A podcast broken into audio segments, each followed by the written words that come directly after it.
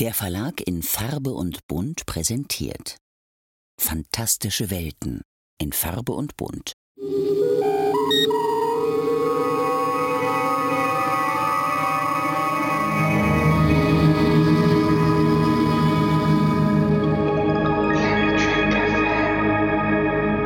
Guten Tag. This is Terry Farrell coming from Santa Monica, California to wish you all a fantastic second season rewatch on Planet Trek FM.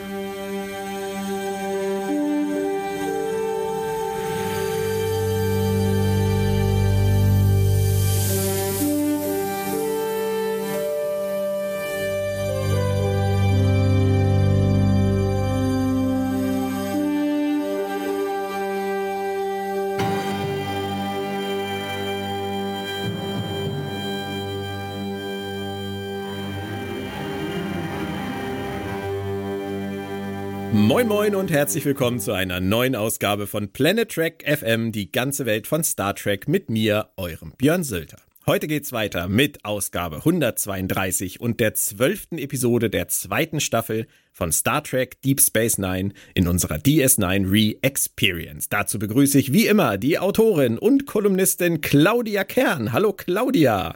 Hi Björn. Heute steht mal wieder Odo im Mittelpunkt, allerdings zumindest dachte ich das am Anfang nicht als Hercule Poirot verschnitt, sondern was seine Herkunft angeht. Mehr Odo geht immer. Ja, also Odo, das, ähm, als du letzte Woche meintest, dass das eine Odo-lastige Folge wird, habe ich mich schon drauf gefreut und äh, ich bin sehr gespannt, was wir dazu zu sagen haben werden. Aber dann können wir ja schon mal beruhigt in den Cast starten, äh, wenn wir wissen, dass es um Odo geht. Das ist ja bisher selten schiefgegangen und auch in meiner Erinnerung über die ganze Serie eigentlich selten oder nie schiefgegangen. Beginnen wir mit den Fakten und Infos. Die sind heute etwas kompakter. Die Idee stammte erneut von Jim Trombetta, der Hilfe von Bill Dial erhielt. Das Drehbuch schrieb Bill Dial dann alleine. Für Trombetta war es der dritte von fünf Beiträgen bei DS9 und von sechs Trackbeiträgen insgesamt. Für Dial, der eigentlich William Allen Dial hieß und bereits 2008 mit nur 64 Jahren verstarb, war es die erste von drei Trackbeteiligungen. Es folgten noch bei DS9 Tribunal, das Tribunal und bei Voyager Eye of the Needle, das Nadelöhr. Auch wenn sein Drehbuch da von Jerry Taylor stark umgeschrieben wurde, aber das ist dann eine Geschichte für die Voyager Re-Experience. Regie führte David Carson, der viermal bei TNG unter anderem Yesterday's Enterprise, die alte Enterprise, viermal bei DS9, unter anderem beim Pilotfilm und hier zum letzten Mal und im Kinofilm Star Trek Generations Treffen der Generation diesen Job übernahm. Wie ist das eigentlich bei dir mit Generations, Claudia? Das war für mich optisch damals echt ein cooler Film, aber von der Story her war das schon hart, oder? Ja, es ging mir auch so. Das, ähm, da hat auch so ein bisschen mein Herz geblutet, muss ich sagen, weil ähm, visuell war das so stimmig und es sah so toll aus und man hätte richtig was draus machen können. Und dann war der Film leider so ähnlich wie die Bruchlandung der Enterprise. Zum Schluss noch zu den Einschaltquoten. DS9 fiel am 9. Januar auf ein 8,9 Rating und holte somit um die 8 Millionen Fans ab. TNG startete am 10. Januar 1994 in die letzten 15 Episoden der Serie. Auf dem Plan stand The Pegasus, das Pegasus-Projekt, und sammelte tolle 11,9 Millionen Fans ein. Zum Inhalt der Folge noch. Der Wissenschaftler Dr. Mora Pohl kommt nach DS9, um Odo wieder zu treffen. Mora war derjenige, der Odo im Auftrag der Cardassianer erforscht hatte. Er meint, auf einem Planeten im Gamma-Quadranten DNA-Material gefunden zu haben, das dem Odos ähnelt und möchte daher ein Shuttle, um mit Odo dorthin zu reisen. Bist du bereit für den Teaser? Aber sowas von. Dann fange ich mal gleich richtig heftig an, denn wir erfahren hier, wer das Zeitalter der modularen Holosuite-Industrie eingeleitet hat. Na, Claudia, wer war's? Das war selbstverständlich der Ferengi Plek. Natürlich. Plague. Wer auch sonst. Wer auch sonst. Der jetzt aber offensichtlich leider tot ist. Und wir erfahren, finde ich, wieder geile Sachen über die Ferengi. Teile der Verstorbenen werden als Andenken oder Trophäe verkauft. Nice or not? Also ich finde, es, es passt wirklich perfekt zu den Ferengis. Dass sie ähm, selbst so aus dem, nicht nur aus dem Sterben an sich Kapital schlagen, ich sag mal im Sinne von einem Beerdigungsinstitut oder sowas, sondern dass sie dann noch überlegen, wie können wir noch einen draufsetzen? Dann sagen, hey, wir zerstückeln einfach die Leiche und verticken die, ist doch großartig. Ja. Was ja auch, finde ich ja so ein bisschen in diese Reliquien ähm, äh, Sammlungen aus dem Mittelalter. Ne, wo sie irgendwie so ähm, Heiligenfingerkuppen hattest, wenn du die alle zusammensetzen würdest, hätte der Heilige irgendwie 36 Finger gehabt oder so. Also, Aber es ist doch so geil, wie ähm, Odo dann diese ganze Geschichte crasht und dann auch ein bisschen nachfragt, so nach dem Motto, woher weiß ich denn, dass das wirklich Pleck ist? Und Quark so völlig ja. banal sagt, das steht doch drauf. Ja, genau, guck mal, und hier ist ja auch noch ein Zertifikat. Also ganz, ganz großartig. Aber ich finde wirklich, das ist wieder so eine Szene mit Quark und Odo, da sind die beiden großartig zusammen. Die ist toll. Also alleine wie Odo das vorbereitet. Wie er reinkommt und dann sagt so, hey, äh, ich finde die Totenkulte von Humanoiden sehr interessant. Und dann eben diese ganzen sehr würdevollen und äh, getragenen ähm, äh, Variationen vorträgt. Und nur um dann als nächstes zu sagen, ja, ihr Ferengi, was macht ihr? Ihr zerstückelt eure Toten und verkauft sie. Und das so, wie er sich da so, er ist schon ganz schön herablassend zu Quark und ja. äh, zu seinem Volk an sich. Ja, und er bereitet es weiter vor, denn er sagt, er träumt von einem Schaukasten in seinem Büro mit Quark drin. Ja, genau. Wo, wobei Großartig. ich darüber nachgedacht habe, sag mal, wie alt werden eigentlich Gestaltwandler? Sind die unsterblich? Das habe ich mich auch gefragt. Oder sind sie zumindest sehr, sehr langlebig? Wissen wir das? Ich weiß Na, es nicht. Wir wissen nicht, ob wir es wissen. Und wir fragen auch jetzt nicht Memory Alpha. Es ist unsere Quizfrage für diese Woche bei Planet Trek FM. Wie alt werden Gestaltwandler in Star Trek? Einfach in die Kommentare, Social Media schreiben. Wir gucken mal, was wir dann damit anfangen. Ich bin gespannt. Ja, machen wir lieber schnell weiter. Ähm, das war ja doch alles trotzdem nur ein Teaser für das, was da kommen sollte, nämlich jemand, der zur Tür reinkommt. Es ist Dr. Mora Pohl. Und dazu habe ich erstmal einen Fun Fact für dich. Mora Pohl sollte eigentlich, wie zum Beispiel auch die Sungs oder Dr. Zimmerman, von René Auberjonois selber gespielt werden. Die Make-up-Wechsel hätten die Drehzeit aber verdoppelt von sieben auf 14 Tage und daher entschied man sich dagegen. Findest du das schade? Ja, auf jeden Fall, weil ähm, man merkt ja hier schon bei der ersten Begegnung, dass er von Mora die Frisur übernommen hat. Das hat und, er zu Loxana Troy übrigens äh, in der Folge Forsaken Persönlichkeiten gesagt. Ja, genau. Das äh, fiel mir dann auch wieder ein. Und ähm, dass er, also wenn sie, dass er sich noch stärker an Mora orientiert hat in seinem Aussehen. Das hätte mir, das hätte mir schon gefallen. Das hätte ich echt gut gefunden. Aber ich kann die Entscheidung natürlich total nachvollziehen. Und man muss auch sagen, der hier gewählte ähm, James Sloan, der macht das schon gut. Der ist super. Ja. Also storytechnisch würde es Sinn machen, äh, oder hätte es Sinn gemacht, Aubergenois das spielen zu lassen. Aber äh, die Lösung, die sie hier gefunden haben, ist in jedem Fall die zweitbeste und immer noch auf einem sehr hohen Niveau. Ja. Und ich mochte es total gerne, wie begeistert Quark davon war, dass Odo Besuch kriegt. und ja. jetzt erstmal abgelenkt ist. So nach dem Motto, nutzt die Zeit. Wenn ich genau. irgendwas tun kann, geht einfach. Richtig, so, ähm, mach das einfach. Ich habe jetzt meine Ruhe und kann hier ähm, rumintegrieren, betrügen, sonst irgendwas tun, während äh, Odo abgelenkt ist. Ja. Und Aber was ich. Ja, bitte. Nee, nee, nee, bitte. Nein, bitte. ich bestehe darauf. Also gut. Ähm, ich finde es ganz, ganz toll, wie sich Odos Körpersprache verändert. Inwiefern? Von, er ist ja Quark gegenüber, ist er ja unheimlich selbstsicher und überlegen und ähm, äh, überragt ihn ja förmlich. Und das ist auch äh, von Carsten sehr, sehr schön inszeniert, wenn er, wenn, wenn er dann Odo von schräg unten aufnimmt, um diese Größe nochmal zu betonen.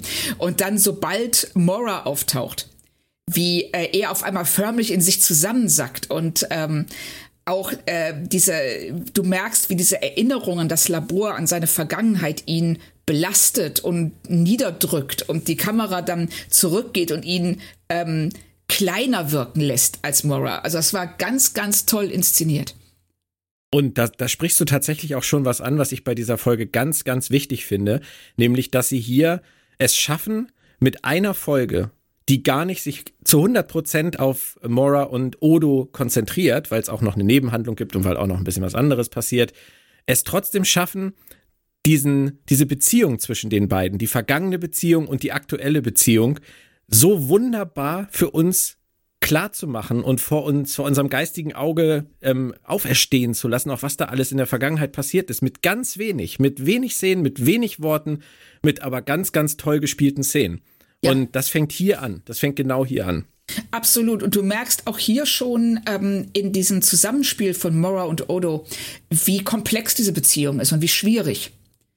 Und dass sie sich nicht reduzieren lässt auf, ähm, ja, das ist ein Wissenschaftler, der ähm, sein Testobjekt gequält hat, sondern das ist viel, viel komplexer. Und das reißen sie hier schon an und das finde ich auch, dass sie das in dieser Folge ganz, ganz toll und sehr minimalistisch rausarbeiten. Ja, genau.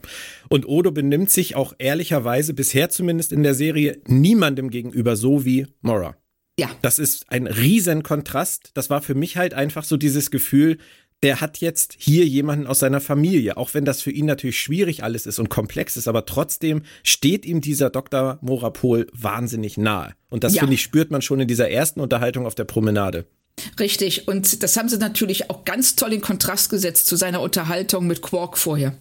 Dass wir diese zwei Seiten von Odo sehen, die wir, diese zweite Seite, wie du schon sagst, diese familiäre, äh, dieses, diese Beziehung, die er zu Mora hat, so haben wir ihn vorher noch nicht gesehen. Wirklich gut. Und wir sind erst im Teaser.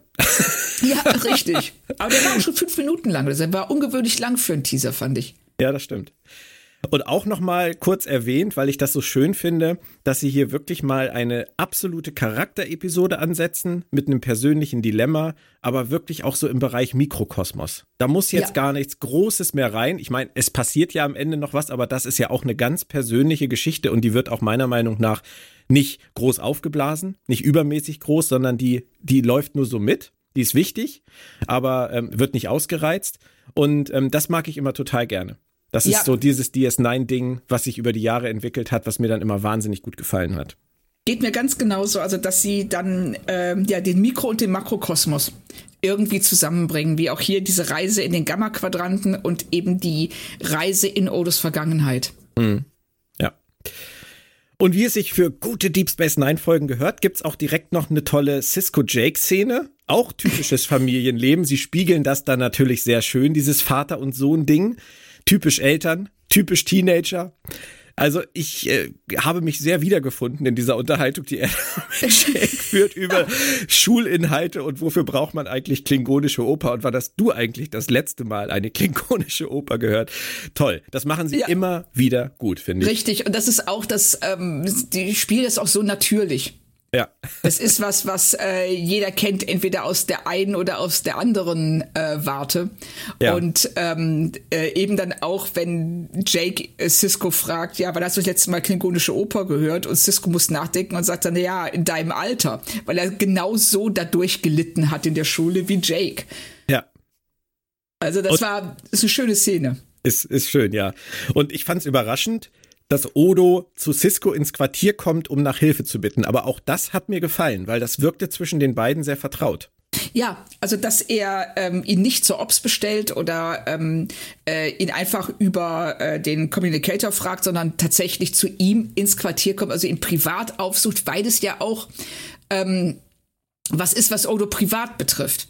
Also das passt dann schon, dass er diese ähm, Grenze, diese ganz klare Unterscheidung trifft zwischen, ich mache das beruflich und da rede ich auch mit Cisco auf einer beruflichen Ebene oder es geht hier um was, das mich privat betrifft und da rede ja. ich auch mit ihm privat.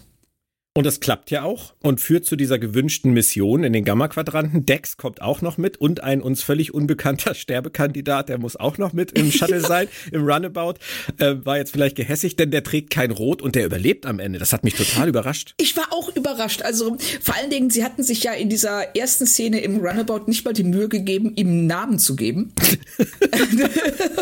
ja. Den bekommt er aber dann ja eine Szene später. Über die Szene werden wir bestimmt gleich auch noch mal reden. Ja. Und ähm, Und ich dachte wirklich, ja, es ist völlig klar, das ist der, den sie mitschleppen, um zu zeigen, welche Gefahren da drohen, in, indem sie ihn umbringen. Und dann haben sie es nicht gemacht. Tja, Wahnsinn. so.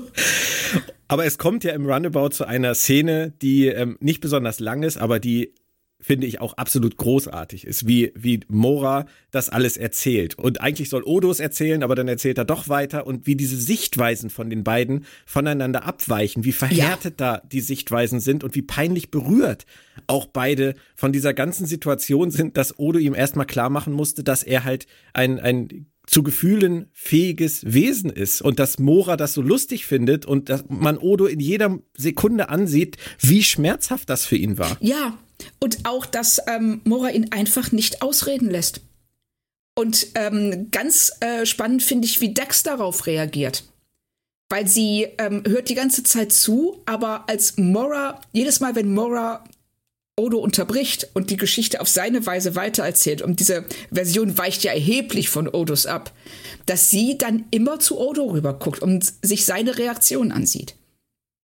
Weil sie das auch merkt. Und ähm, das, das ist eine super Szene, die eben auch diese Beziehung klar macht, weil Odo, wenn Quark Odo unterbrechen würde, dann würde er spätestens beim dritten Mal sagen, ey, jetzt halt mal die Fresse.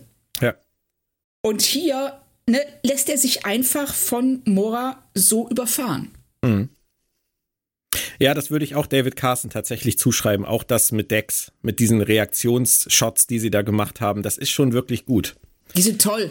Ja. Also das, ähm, das ist auch wieder was, wo sie mit sehr wenigen Mitteln äh, unheimlich viel erreichen. Ja. Schon nach 10, 15 Minuten, keine Ahnung, echt eine tolle Backstory für Odo, auch wenn es nach anderthalb Staffeln erst soweit ist. Also hat mir echt zu dem Zeitpunkt schon richtig Spaß gemacht und ich glaube tatsächlich auch Mora die ganze Zeit, wie dankbar er für diese Arbeit ist. Auch wenn Odo ja. das sicherlich in Zweifel ziehen würde und äh, sagen würde, es gibt immer zwei Sachen, äh, zwei Seiten bei sowas. Aber das liegt auch in der Natur der Sache.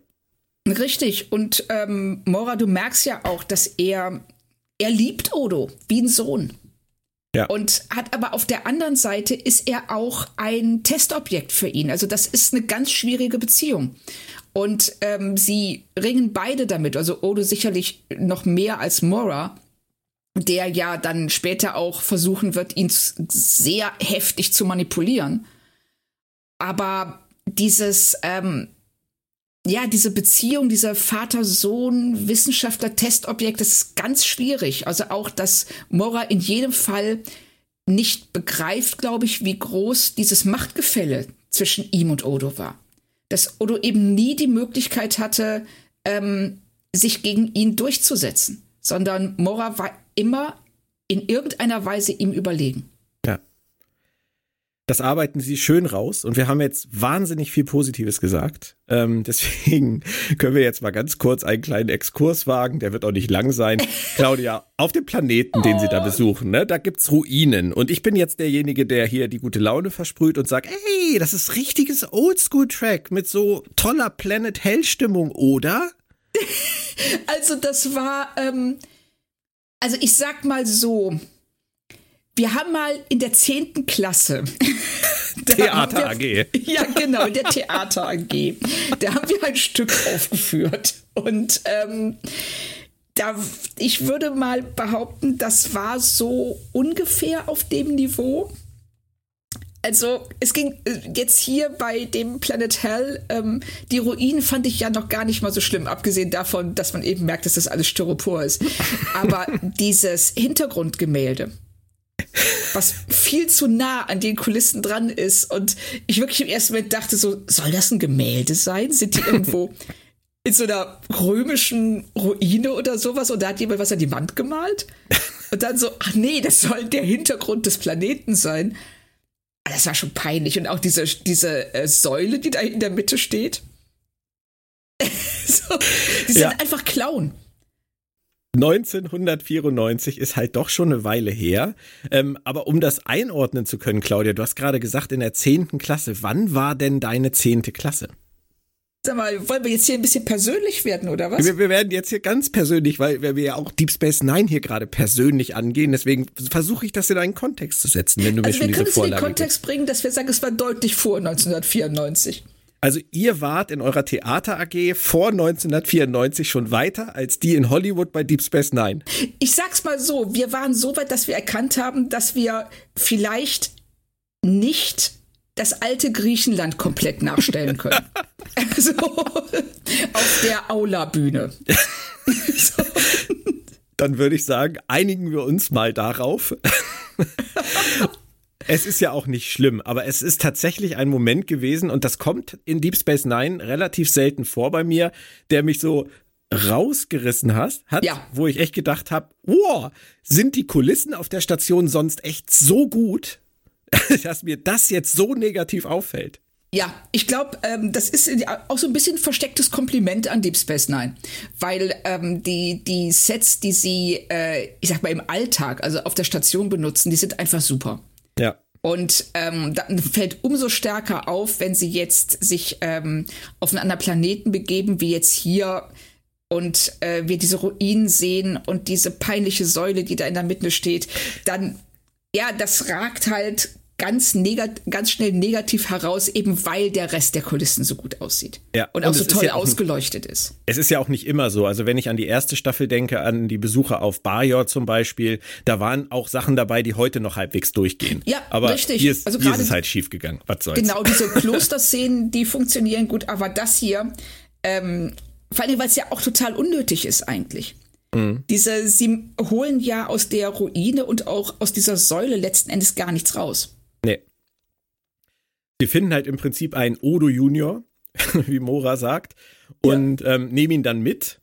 Aber diese ganze Einsturz, diese Pappkulissen-Einsturzszene führt halt dazu, dass Mora verletzt ist, ähm, dass Dex verletzt ist, dass der dann inzwischen nicht mehr namenlose ähm, Sterbekandidat der Mission dann auch verletzt ist. Und gerade wegen Mora scheint Odo danach auch wirklich besorgt zu sein. Und mir gefällt es total gut, wie Cisco das spürt. Aber abgesehen jetzt mal, wie empathisch er mit Odo umgeht, was ich wirklich toll fand, mhm. er impliziert hier ziemlich deutlich den Tod seines Vaters, oder? Ja, also er sagt ja ganz klar, ähm, dass er irgendwann erkennen musste, dass er ihm nicht mehr helfen konnte. Und da würde, glaube ich, jeder rauslesen, dass äh, der Vater gestorben ist. Ein gewiefter oh. Drehbuchautor sagt sich natürlich, ach, der Nachsatz wäre jetzt noch gewesen, er hat sich selbst geholfen. Ja, ja, genau. So.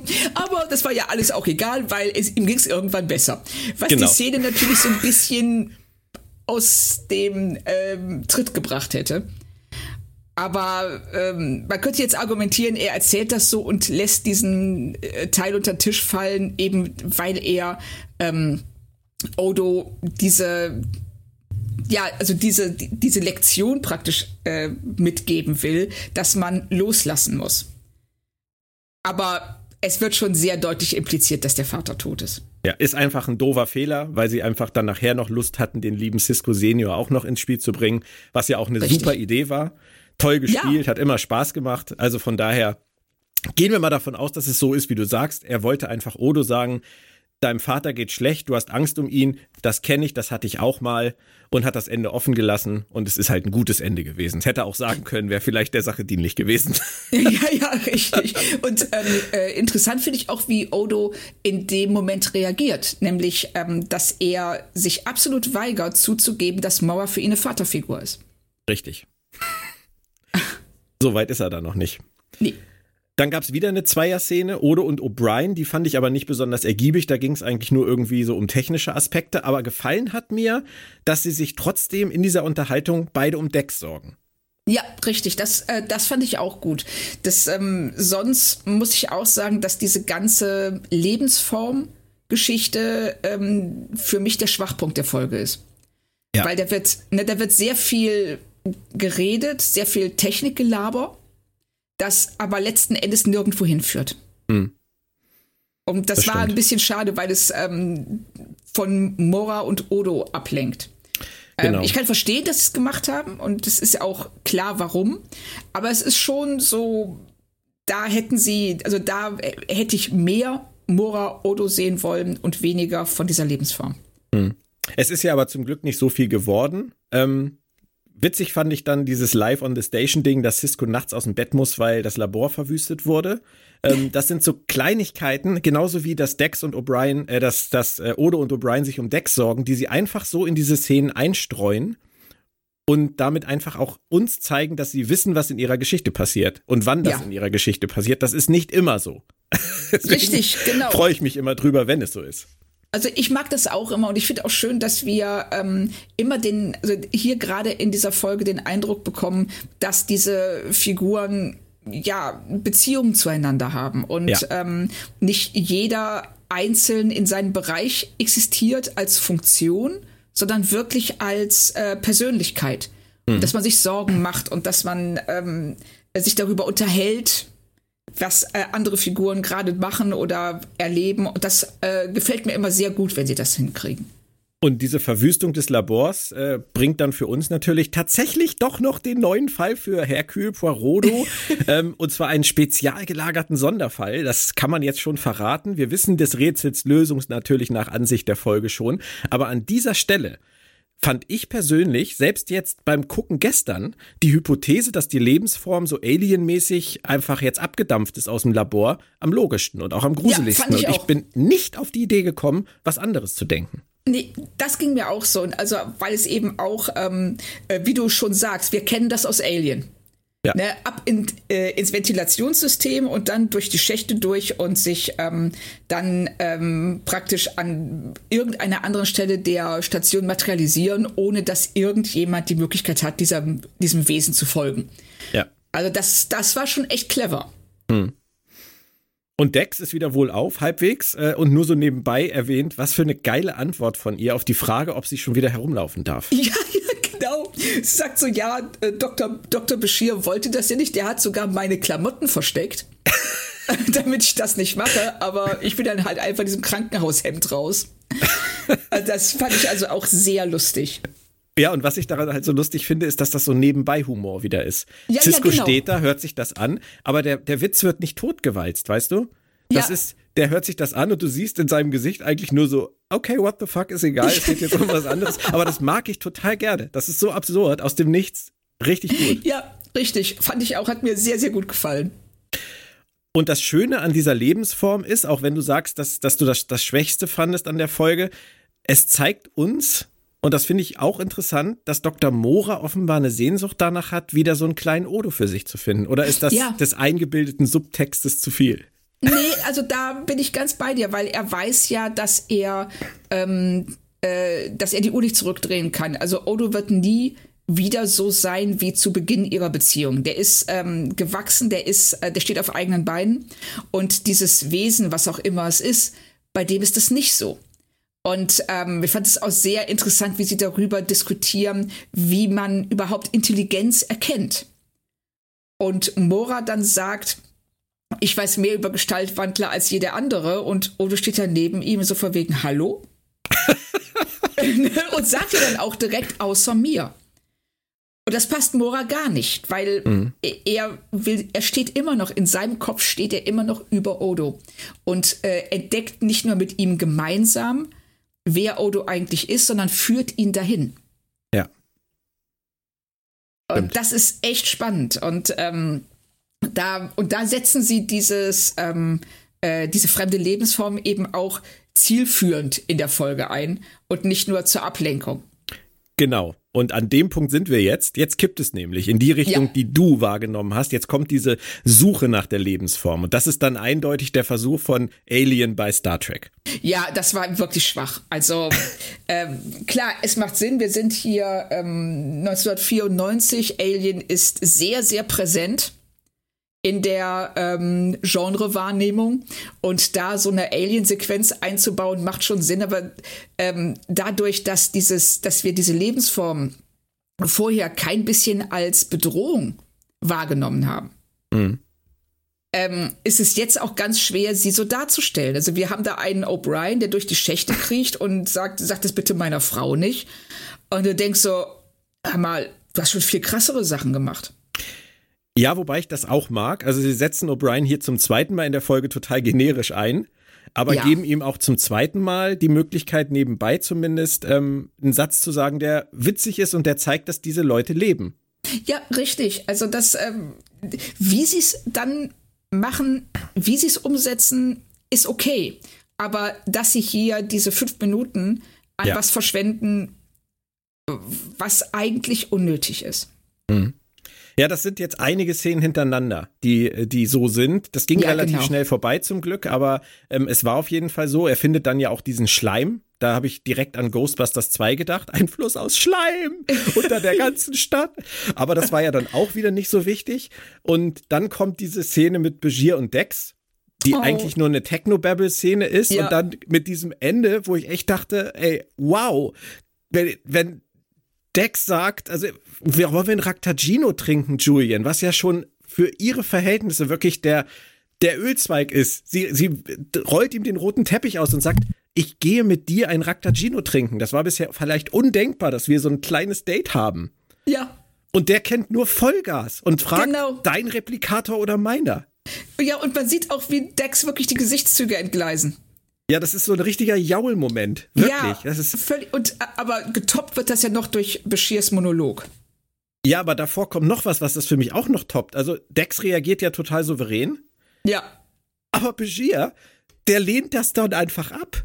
Ja, also sie sagt, wir können ja auf die Promenade gehen und er sagt, nee, dann nicht. Ja, genau. So, ja, gedacht so, was ist los mit dir? Ja, so kriegst du keine das, Frau. Also. Nein, und das so, ne, also vor allen Dingen, warum er das ablehnt. Also er, er ne, wir, wir haben ja bisher immer den Eindruck gehabt, er sehnt sich nach jeder Minute, die er mit Dex verbringen kann. Und ja. dann, wie du schon sagst, dann äh, ermöglicht sie, sie, sie reicht ihm die Hand und sagt, komm, lass uns äh, was auf der Promenade trinken gehen. Und er sagt dann so, nö, also wenn du nicht mit mir in die Kiste gehen willst, dann nicht. Genau, das sagt er im Prinzip. Ich wollte ja. das nicht so deutlich sagen, aber das ist das, was, was dabei rumkommt bei der Szene. Ja. Und das wird Dex auch merken. Richtig, genau darauf kannst du es reduzieren. Und, ähm, und dann merkst du auch, das Drehbuch dachte sich, verdammt, wie kriegen wir jetzt die Zeit totgeschlagen bis zu dem Tentakelmonster, was aus der Ventilation kommt, also aus dem Ventilationssystem kommt. Und dann lassen sie ihn diesen wirren Monolog halten Selbstgespräche sollen total gesund sein. Ja, völlig. Ich meine, wenn du sonst keine gute Unterhaltung bekommst, dann klar, ist nachvollziehbar. Aber er sagte so, ja, du wirst schon sehen, wenn ich aufhöre, dir nachzustellen, was dann passieren wird. Und ich bin so, was? Ja, also jedes Mal, wenn wir hier beim Podcast ähm, die, die Skype-Verbindung abbrechen am Ende und uns verabschiedet haben, dann sitze ich hier auch noch ein paar Minuten und sag, du Claudia, nächstes Mal, du, wenn du da sowas sagst. Das, das erzähle ich mir dann selber. Das ist ja auch so ein bisschen Selbstbestärkung. Und ich oh, glaube. Ah, ja, ja, genau. So, ja. das, äh, das, das war wirklich das Szene, wo du gedacht hast, das müsste eigentlich nur noch im Hintergrund von Radiohead Creep laufen. so. Ich hätte es lustiger gefunden, wenn eine Krankenschwester vorbeigegangen wäre, die einfach zu ihm rüberguckt und dann so, hä? So, ja, genau, so den Kopf schüttelt und einfach weitergeht. Ja, genau. Ja, es ist halt wieder so ein, so ein, ja, es ist Exposition irgendwo, es ist Zeit totschlagen auf der anderen Seite, du hast recht, denn es kommt dann ja dieses Tentakel des Grauens aus der Ventilation. Ähm, äh, wie soll ich sagen? Also ich war in dem Moment relativ froh, dass ich so wenig davon gesehen habe. Ja, also ich habe auch gedacht, zum Glück habt ihr das Licht nicht angemacht. das also schon alleine dieser Moment, wenn es sich dann in, die, ähm, in diesen Schacht zurückzieht, das war jetzt keine Sternstunde des CGI. Nein, war es nicht. Aber ich habe auch an der Stelle nicht gedacht, dass es Odo sein könnte. Nein, ich auch nicht. Also Und ich Odo dachte tatsächlich, also, also ich dachte, dass ähm, dieser Schleim, der O'Brien, den, den O'Brien gefunden hat, dass das wie so eine ähm, Schlangenhaut war. Dass mhm. dieses Vieh halt einfach gewachsen ist und hat einen Teil von sich selbst zurückgelassen. Ja. Das haben sie gut gemacht. Da haben sie uns ja. tatsächlich gut in die Irre geführt. Richtig. Ähm, Odo kommt ja auch nicht drauf, der ermittelt fröhlich vor sich hin und da fand ich es dann richtig süß, wie Mora ihn so von der Seite so stolz anguckt. Ja.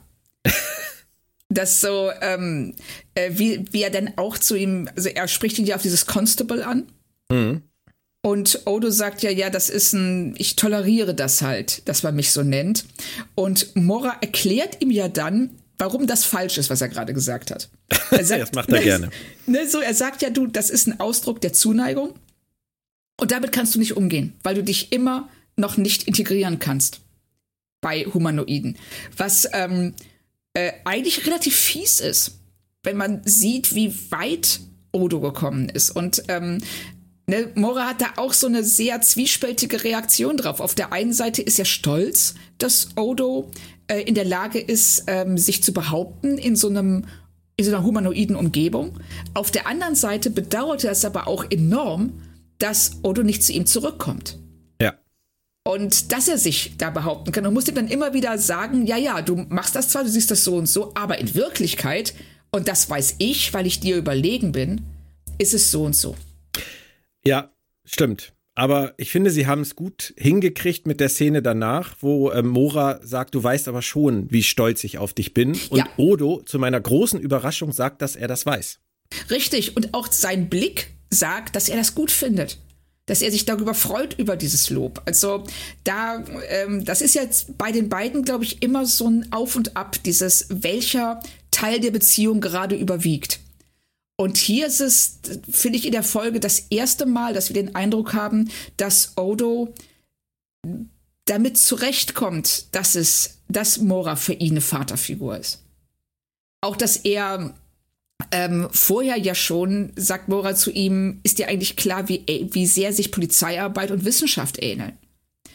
Und dass Odo in gewisser Weise schon in seine Fußstapfen getreten ist. Mhm dadurch, ähm, aber eben auch nicht ganz, sondern sein eigenes Ding macht. Also eigentlich das vielleicht, was er sich als Vater gewünscht hätte, nämlich einen Sohn, der ähm, den Beruf des Vaters respektiert und eine ähnliche Richtung einschlägt, die sich aber, ja, die er sich aber zu eigen machen kann.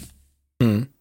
Ja, aber ich finde, das macht er. Er, er ja, hat sich doch. Ja, absolut. Okay, dann habe ich dich, habe ich dich missverstanden, weil das ist ja im Prinzip Odo hat ja sich viel von ihm abgeguckt. Es hat, hat es nur anders kanalisiert. Genau, genau das meinte ich. Also okay. ich habe mich da vielleicht jetzt gerade nicht so gut ausgedrückt, aber genau das meinte ich. Okay, ja. Auch sehr schön für die Ausarbeitung der Beziehung zwischen Mora und, und Odo fand ich die Unterhaltung zwischen Dex und Mora.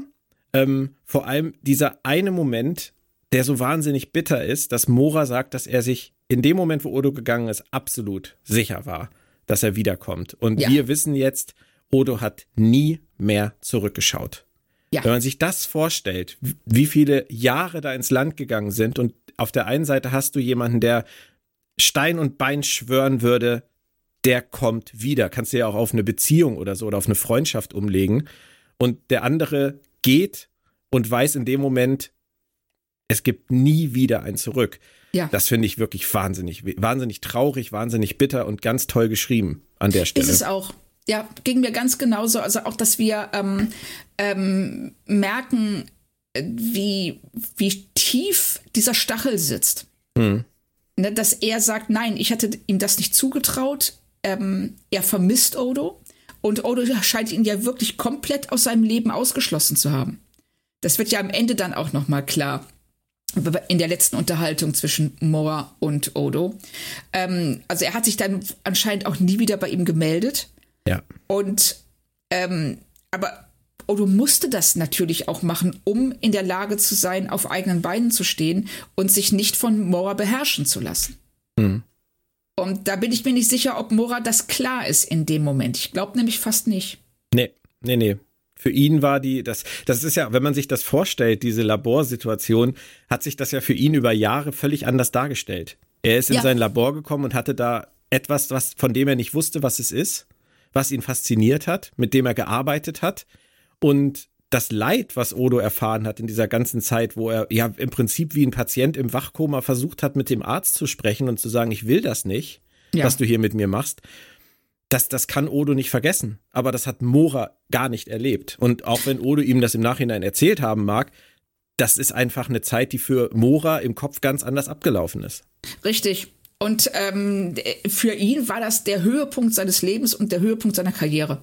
Dass er ähm, sagen konnte, ich habe hier etwas, das so fremd und so exotisch ist, dass, ähm, äh, dass ich lange Zeit nicht mal gemerkt habe, dass es ein sich selbstbewusstes, intelligentes Lebewesen ist. Und ähm, was das, und er kann aber diesen Perspektivwechsel nicht nachvollziehen. Das, wie sich das für Odo angefühlt haben muss, diese Frustration, weil Mora ist abends nach Hause gegangen. Der hat, äh, ist mit, was weiß ich, mit seiner Frau ins Kino gegangen und äh, hatte ein Leben und Odo hatte nur das Labor. Ja. Spannend. Das, das machen sie wirklich sehr spannend. Ähm, dann kommt eine Szene, die hat mich zuerst verblüfft, weil ich dachte, es würde sich viel länger ziehen. Mora realisiert, dass Odo derjenige ist, der diese Angriffe ausführt und sagt es ihm auch auf den Kopf zu. Dass ja. er es war. Also der Ermittler ist hier der Täter, das ist ein altes Cop-Serien-Klischee, das ist ganz klar, aber das ist auch irrelevant, denke ich. Und dann kommt aber diese Fortsetzung der Szene und vielleicht kannst du mir das erklären, weil es gibt, finde ich, mehrere Arten, wie man das interpretieren kann. Es, das, das schaukelt sich ja wahnsinnig auf. Und Odo fängt so an zu schwitzen und man fragt sich die ganze Zeit, warum eigentlich? Ja. Warum reagiert der so über? Und Odo sagt, es könnte doch am Gas liegen. Und Mora sagt, nein, es liegt an dir, es liegt an dir. Und man könnte auf die Idee kommen, er will ihn einfach nur zurück in sein Labor kriegen. Aber ist es das wirklich? Ich habe mich das wirklich gefragt. Will er, will Mora vielleicht, dass Odo zusammenbricht, damit er seine, seine Theorie bestätigen kann? Ja, also das war mein Verdacht. Also, dass ähm, ähm, also er verunsichert Odo ja enorm. Also wir wissen, dass ähm, Odo weiß ja bis zu diesem, zu diesem Zeitpunkt, er weiß nicht, wer er ist.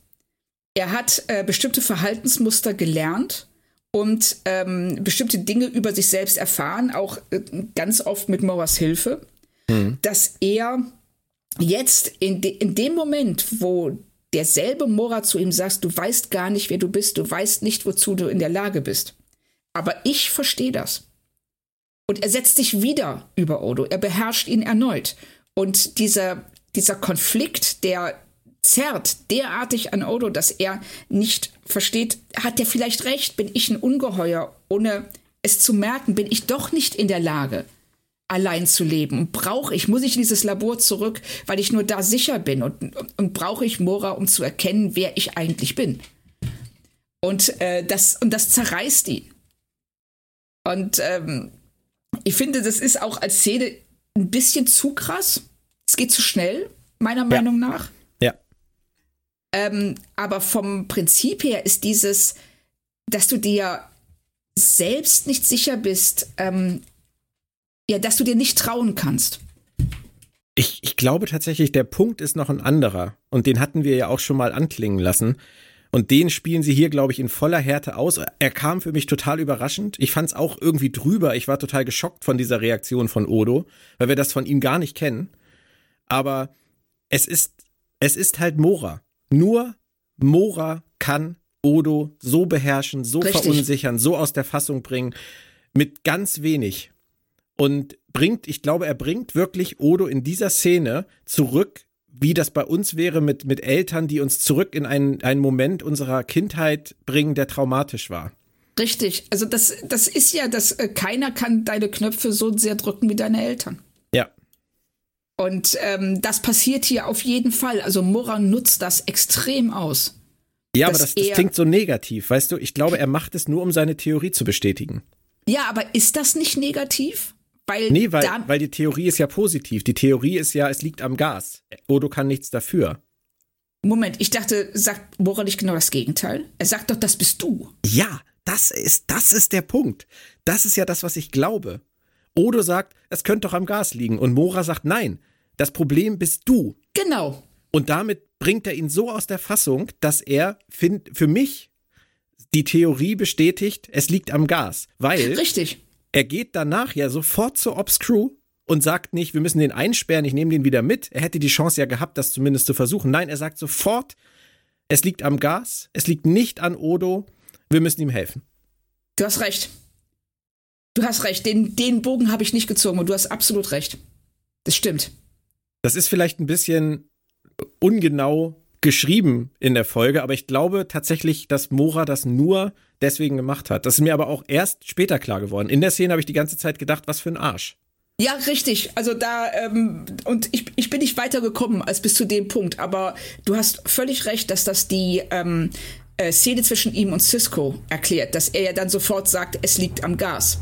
Mhm. Und äh, er testet tatsächlich eine Hypothese. Also er verhält sich wirklich wie ähm, ja, ein klassischer Wissenschaftler. Er hat eine Hypothese, er testet sie die, die Hypothese ist, es liegt an Odo, er testet das, er sieht, oh nein, es liegt am Gas. und rea reagiert entsprechend. Also wissenschaftliche Methode ist das.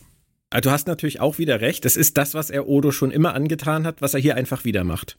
Ja. Er wird, er wird übergriffig und ähm, macht einfach, was er in dem Moment für richtig hält, um seine Hypothese zu widerlegen, zu beweisen, was auch immer, und arbeitet dann damit weiter. Dass das genau, für Odo also, sehr schmerzhaft ist, ist erstmal irrelevant. Richtig, also er behandelt Odo hier auch tatsächlich wie ein reines Testobjekt. Ja. Nochmal kurz auf die technische Umsetzung, äh, mal was Positives, hoffe ich zumindest. Ähm, wie fandest du Wachs, Odo? Oh, also Wachs Udo hat mir richtig gut gefallen. Schön. Mir auch. so. Ja, also ich finde das, ähm, weil man äh, es ist nicht nur der Effekt an sich, sondern auch das, was psychologisch damit verbunden ist, dass er tatsächlich ähm, zerfließt, dass mhm. er seine Form nicht mehr halten kann, dass ähm, er äh, körperlich wie geistig oder wie seelisch zusammenbricht. Ja. Die Fassade nicht aufrechterhalten ja, kann. Ja, genau. Mhm. Ja. Es ist sehr schön. Aber am Ende wird es dann noch eine richtige Fang das Monster Show. So die letzten Minuten. Das hätte ich jetzt zu Beginn der Folge nicht erwartet. Du? Nee, gar nicht. Also das, ähm, also ich, ich dachte, dass das ähm, wirklich auf so eine Gesprächslösung irgendwie rauslaufen würde. Nicht, dass sie ähm, Odo da eine Falle stellen und mit Mora als Köder und ähm, er soll ja dieses Forcefield, diese Mausefalle praktisch reinlaufen. Mhm. Und ähm, aber das haben sie sehr atmosphärisch inszeniert, finde ich, wenn Mora da allein auf der dunklen Promenade steht und ähm, wir oben auf der Galerie die ganzen ähm, äh, DS, DS9-Leute sehen, die warten, dass Odo auftaucht. Also das war schon gut gemacht. Ja, und auch die, die Gewissensbisse von Mora, dass er realisiert, dass er hier wieder Odo einsperrt. Ja. Dass er ihn wieder in eine Falle lockt, das, das hat mir halt so besonders gut gefallen. Ähm, Richtig. Was mir nicht so gut gefallen hat an der Szene waren die Monstereffekte. Oh ja, also das war eine Folge, die sich mit ihren Spezialeffekten, abgesehen von Wachs-Odo, wirklich nicht hervorgetan hat. Nee, das stimmt. Ich fand's aber äh, auch dann, ja bitte, sag ruhig. Nee, nee, nee, nee, sag, sag weiter bitte. Jetzt bist du dran. ich fand's aber am Ende, weil es auch so kurz war, einfach gar nicht schlimm. Ähm, sie haben die ganze Zeit so viel Mora Odo äh, gemacht im Subtext und auch in Dialogen, was uns Futter gegeben hat, dass ich das echt verschmerzen konnte. Aber vielleicht kannst du mir am Ende noch ein ganz kleines bisschen helfen mit dem Subtext bezüglich dieser Monstergeschichte. Monster im Innern, Mora Odo, worauf genau wollten Sie jetzt mit dieser, mit dieser Monster-Analogie hinaus? Also doch nicht nur darauf, dass ein Monster in uns jedem schlummert, oder doch? Nee, also das fände ich auch ein bisschen banal. Es war mehr, dass ähm, Odo hat diese ähm, diesen Frust und diese Aggression, die er gegenüber Mora empfindet, ähm, für sich selber ausgeklammert bis hm. zu dem Punkt hin, also er hat sie abgekapselt bis in diesem, bis in seinem Inneren eben sich dieses Ungeheuer verselbstständigt hat und dann durch das Gas nochmal, ähm, ja, durch das Gas rauskommen konnte, weil er auf der einen Seite Mora als Vater schätzt und ähm, sich ihm auch untergeordnet hat und mit ihm zusammen sich selbst erkundet hat. Auf der anderen Seite aber auch eine extreme Abneigung dagegen empfindet, von Mora wie ein Testobjekt behandelt worden zu sein und wie ein Gefangener, ohne eigenen Willen, ohne, ohne Rechte.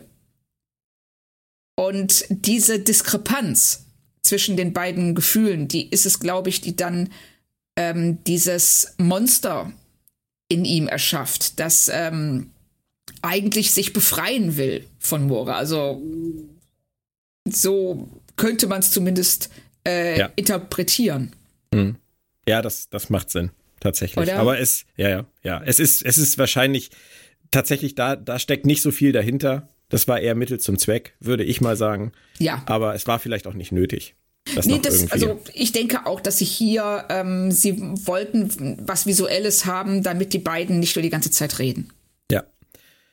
An der Stelle noch zwei Fun Facts, äh, die ich ganz lustig fand. Der, der Special Effects Supervisor Glenn Neufeld, der damals verantwortlich war, der war nicht besonders glücklich mit der Folge, aber ich glaube tatsächlich, das ist logisch, wenn man Special Effects Supervisor bei der Folge ist. Also hat sich wahrscheinlich weniger für die Story interessiert, sondern mehr für das, was halt auf dem Bildschirm zu sehen war. ja. ähm, und zwar, das hat er ganz schön dargestellt. Ähm, er hat vorher sich so das Skript angeguckt und hat sich so gedacht, okay, wenn wir das jetzt so machen, dann sieht man das Monster doch recht lange. Und er ist dann zu den Produzenten hingegangen und hat gesagt, Leute, bei dem Film Alien, ihr werdet euch erinnern, bis wir das Monster da wirklich richtig sehen, da gibt's nur irgendwie 100 Frames in diesem ganzen Film, wo man diese Kreatur erahnen kann. Und jetzt frage ich euch, wollt ihr wirklich, dass man unser Monster so lange in dieser Folge sehen kann? Und natürlich lautete die Antwort ja. so, so erzählt er das. Ja, das, also wenn das so stimmt, dann war er ein weiser Mann.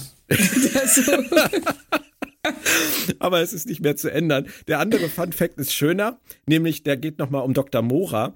Dieser Monolith, den er da identifiziert hat, der zeigt sich tatsächlich nachher, also was seine Hypothese angeht, als absolut korrekt. Wir sehen den nämlich nochmal auf dem Planeten der Gründer. Später oh. in der oh. Folge ähm, The Search Part 2, die Suche Teil 2. Also hat Dr. Morapol wirklich recht gehabt mit dem Ursprung von Odos Herkunft. Das oh, krass, gut. weil das wäre nämlich jetzt noch ähm, eine Anmerkung für die Folge gewesen, dass diese ganze Handlung um diesen, um diese Säule ins Nichts führt. Mhm. Da ist ja auch diese ganz merkwürdige Szene, wenn ähm, Odo reinkommt zu Dax und sagt so, Moment mal, stand die Säule nicht eben auf der anderen Seite? Und Dax sagt dann so sehr belanglos, ja, ja, ich habe die halt hier hingestellt, weil sie mich gestört hat. um, es war so, hä?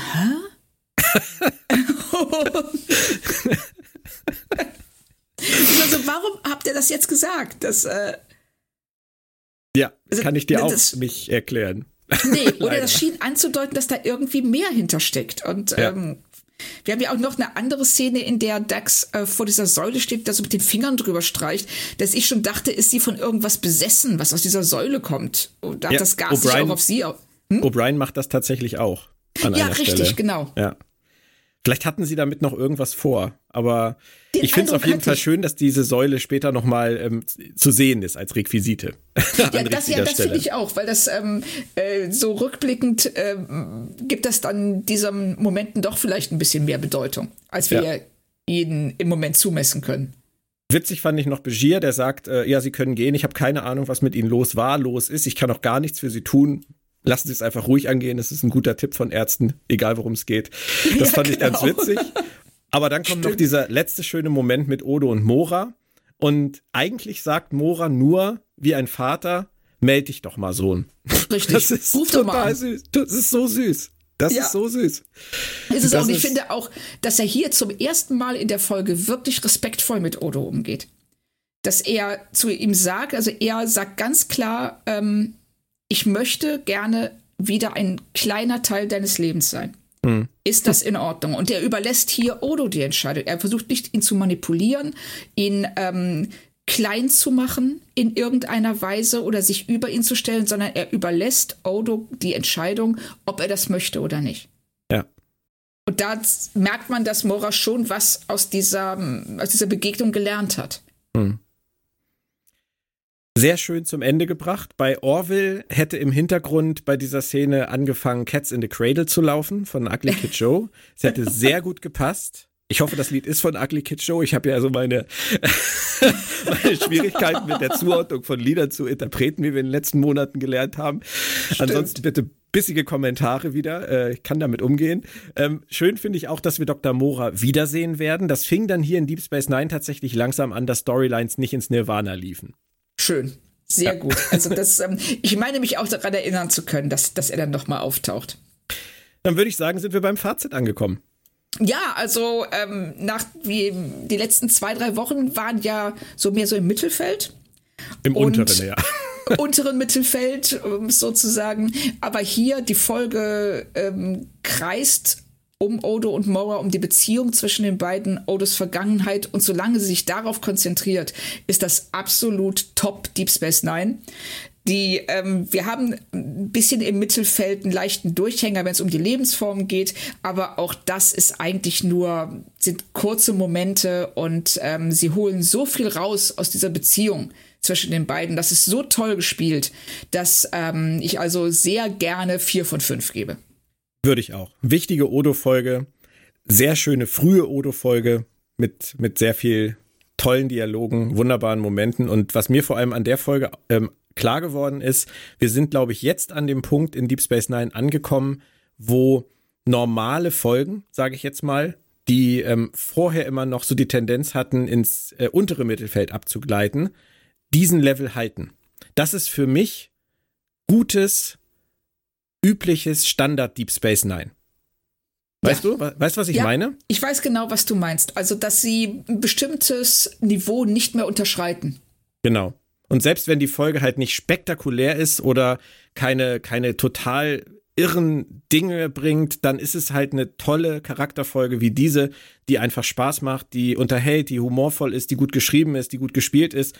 Das ist, glaube ich, das, was für mich hängen geblieben ist in diesen ganzen Jahrzehnten als als gutes Deep Space Nine. Nicht überragend, aber gutes Deep Space Nine, was man immer wieder Woche für Woche gekriegt hat.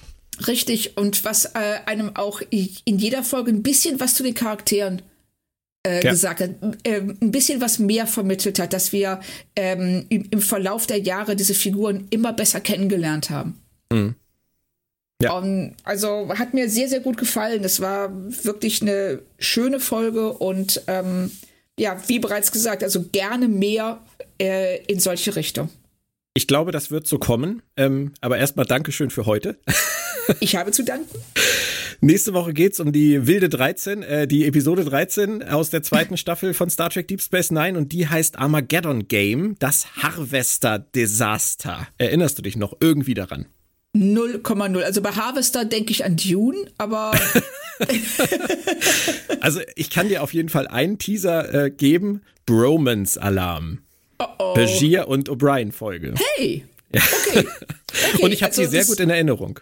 Schön, freue mich drauf. Ja. Ich glaube, das gilt tatsächlich für viele Folgen der nächsten Wochen. Also ähm, da habe ich gute Hoffnung, dass wir in den nächsten Wochen uns, äh, was die Bewertung angeht, in diesem Bereich aufhalten werden. Klasse. Also das äh, freut mich auf jeden Fall, weil wir haben ja jetzt in der ersten Hälfte der Staffel, sag ich doch so den ein oder anderen Fehlschuss gehabt. Genau. Aber die werden weniger, da bin ich mir sicher. So. Sehr gut. Dann verabschieden wir uns für heute, hören uns ganz bald wieder hier bei Planet Track FM. Bleibt alle gesund da draußen und tschö. Tschüss.